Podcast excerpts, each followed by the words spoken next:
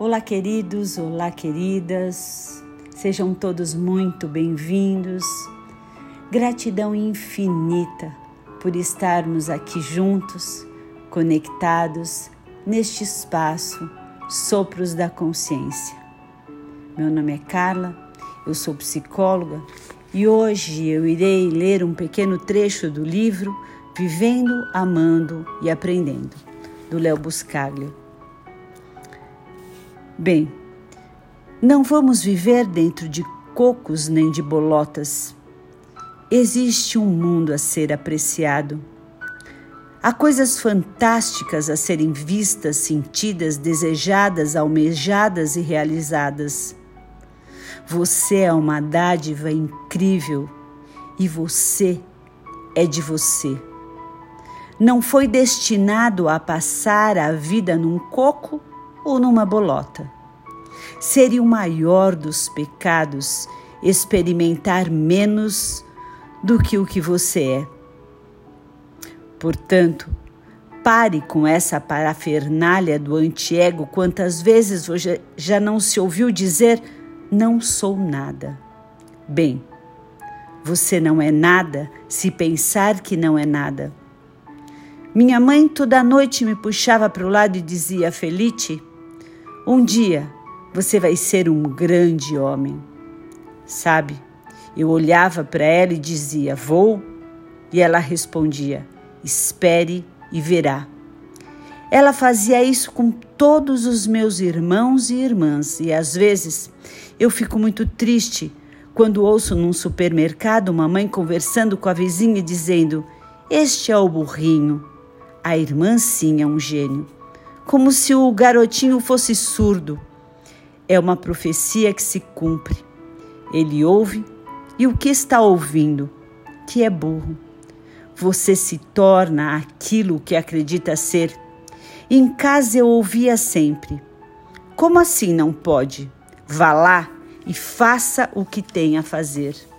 Dê algum modo ou arranje algum jeito de fazer, mas faça e até hoje eu continuo a fazer. Às vezes, as pessoas me mostram programas e eu penso que não posso cumpri-los, mas no fim do dia vejo que os cumpri. Está feito. Como assim você não pode? Não quero. Isso é um beco sem saída. Não quero. Se quiséssemos sentir o peso da mão do papai, bastava dizer: não quero. Não quer? Ora, adoro a palavra sim. Já pensaram em como essa palavra é linda? Eu às vezes pergunto às pessoas: qual é a palavra mais bonita da nossa língua? Para mim, é sim. Chega a ser um compromisso. Persiste para sempre. Sim! Não é o fim da linha. Quando você diz não, isso fecha as janelas, as portas e você está no seu coco. E se não puder suportar o sim, se isso o apavora demais, experimente então o talvez. Pelo menos há uma oportunidade, uma possibilidade. Mas o não quero, isso é triste. E depois ouço, é assim que é, e não há nada a fazer. Sabe, não é assim que é. E sempre há alguma coisa a fazer a respeito. É só tentar. Bem, este é um trecho do livro que eu quero deixar registrado aqui para vocês e dar esta oportunidade de uma reflexão. A diferença quando você diz sim, quando você diz não e quando você diz talvez. Em quais situações você diz não? Eu não quero, eu não posso, eu não vou fazer. Vai sentindo como essas palavras e essas frases vibram dentro de você e te dão um total e completo limite. E percebo sim, sim, eu posso, sim, eu quero, sim, eu vou fazer. Percebe a diferença? E se isso te trouxer algum medo, então escolha o talvez. Talvez eu queira. Talvez eu possa experimentar. Talvez eu vá um pouquinho além.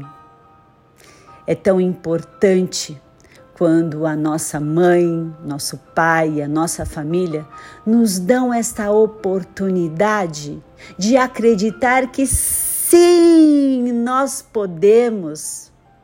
E que sim, talvez realmente nós possamos experimentar, porque às vezes no experimentar você se descobre, você se entrega e você conhece um caminho e uma vida totalmente diferente daquela a qual você estava acostumado a ficar lá, sentado num coco ou numa bolota, esperando que algo externo fosse romper para que você pudesse começar a experimentar, a viver. Bem, meus queridos e queridas, Fica a reflexão e fica a dica. Vamos juntos nesse caminho. Um lindo dia. Até mais. Até a próxima.